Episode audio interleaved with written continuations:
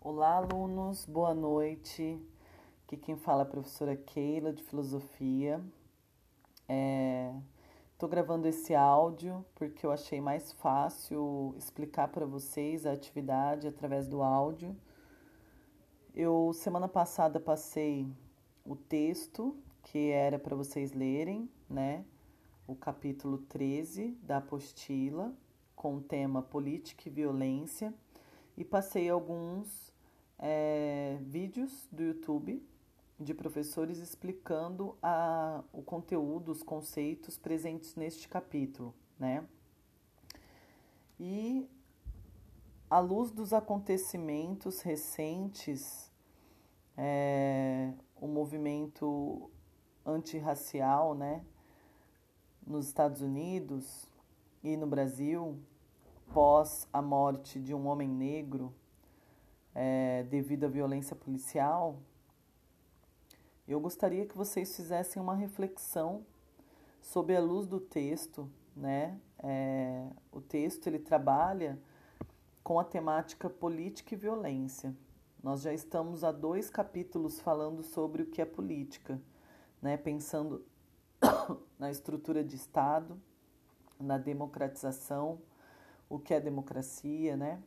próximo capítulo vai falar muito bem sobre isso, mas a ideia da atividade dessa semana é vocês terem lido o texto, terem assistido os vídeos e aí refletirem sobre o Estado como detentor do monopólio da violência, né? Nós temos uma, um braço armado do Estado, que é a com ações extremamente violentas, isso em todos os sentidos, né? não só na, nessa questão racial, mas também nas formas de abordagem no dia a dia, abordagens cotidianas. Né? Vocês devem estar acompanhando nas mídias, né? no Instagram, no IGVT, etc. É, várias postagens sobre violência policial, é, principalmente após as manifestações das comunidades, né? Houveram manifestações da comunidade lá do Jabaquara após a morte de um adolescente negro. Houve manifestações após a morte né, do, do menino lá no Rio. E qual é a, reação do Estado frente a isso? Né? Frente a essas manifestações, qual é a reação do Estado? É mais violência. Né? Então, a, a comunidade, a sociedade, a população civil está fazendo um ato por conta da violência policial e a resposta desse braço armado do Estado, a resposta do Estado é mais violência. Então vocês viram ao longo do texto o quanto a violência ela é utilizada pelo Estado como forma de manutenção do poder. O próprio texto é, vai trazer isso conceitualmente. Né? Não é a professora Keila que está falando isso. Isso são os conceitos dentro da filosofia que mostram que o Estado ele é mantido através de uma coerção né, de uma parte da população. E nós no Brasil estamos vivendo isso né, de uma forma muito clara.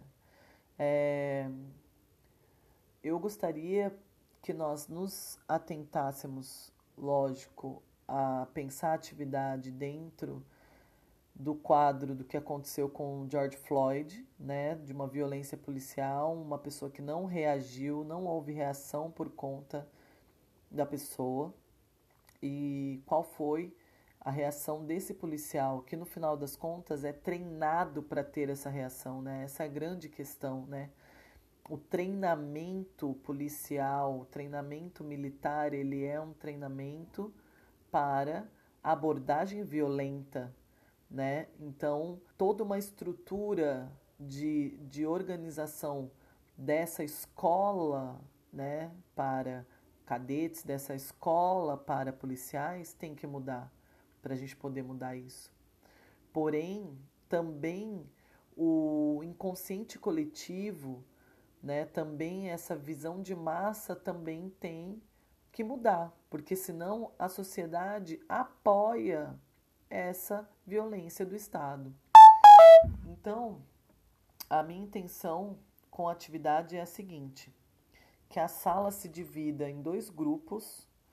O grupo 1 um vai, é, sob a luz do texto, sob a luz dos vídeos, né, dos conceitos trazidos, de como o Estado se utiliza da violência para se manter no poder, como que os contratos sociais existem para alguns e não existem para outros, né? Vocês viram isso no texto também. A apostila trabalha com isso, né?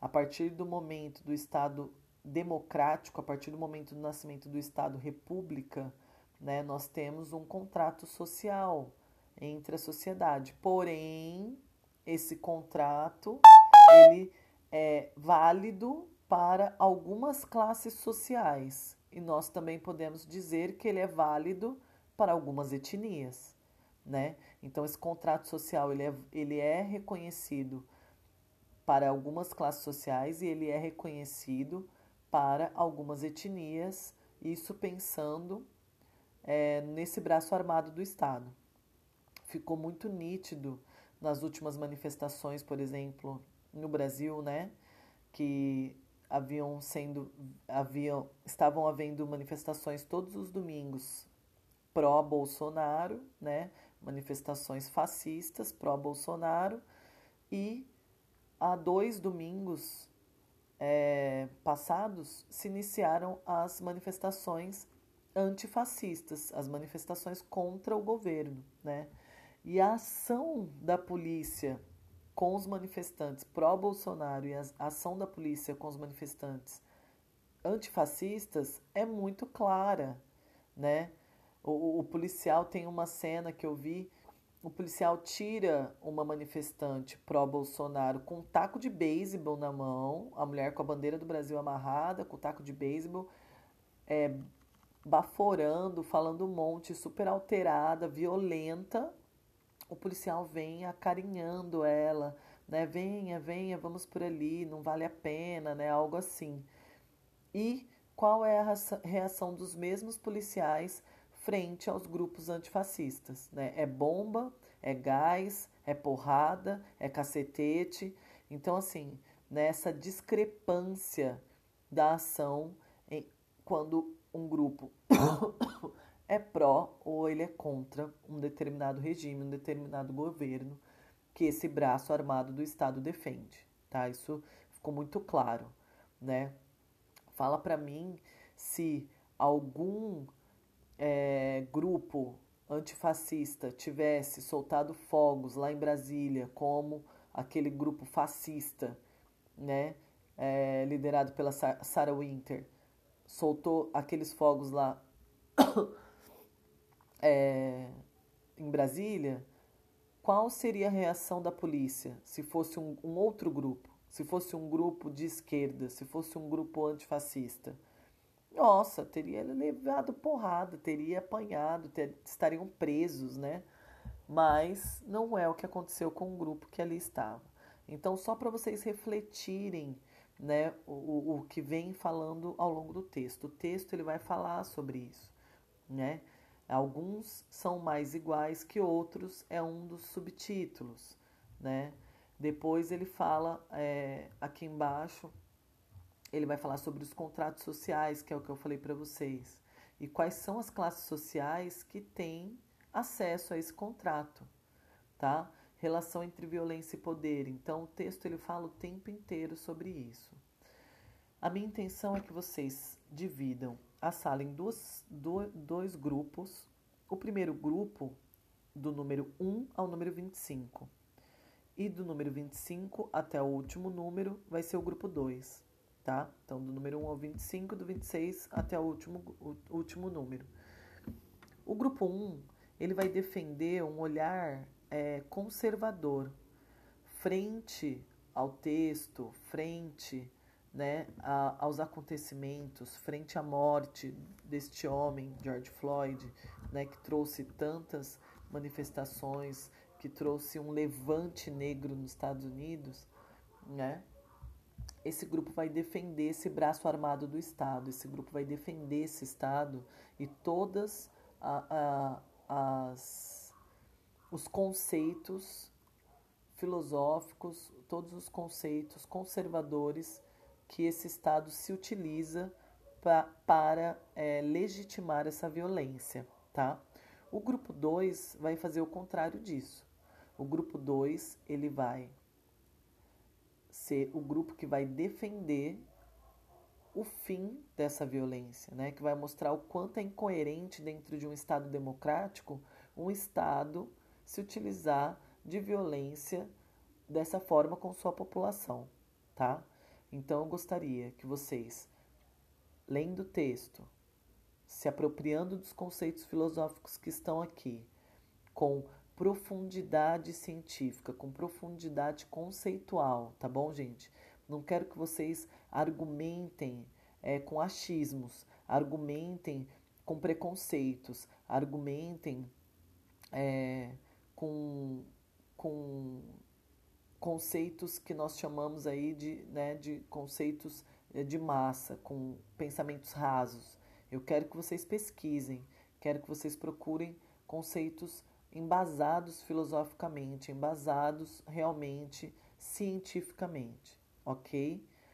E aí, esse grupo 2, então, vai fazer o contraponto do conservadorismo.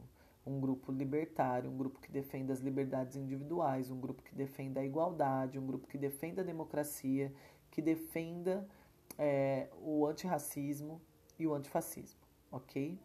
Então, vocês vão se dividir nesses dois grupos. Eu acho que para facilitar a nossa atividade, eu vou pedir uma dissertação para cada quatro alunos. Ele vai defender esse pensamento conservador e os alunos do grupo 1 vão formar grupos de quatro a cinco alunos para fazer uma dissertação, tá? Cada grupo de quatro a cinco alunos vai me entregar uma dissertação. Grupo 2 a mesma coisa né? Vocês vão ser o grupo libertário, porém, um, cada grupo de quatro a cinco alunos vai me entregar uma dissertação. Caso algum aluno queira entregar individualmente, ok, não tem problema. Qual que é a minha intenção? Eu quero que vocês me entreguem esses textos na próxima sexta-feira e nós iremos marcar um horário no Zoom para fazer um debate ao vivo, para dialogar sobre do, as duas argumentações, tá? Eu vou ler os, os textos, vou compilar esses textos com as respostas de vocês.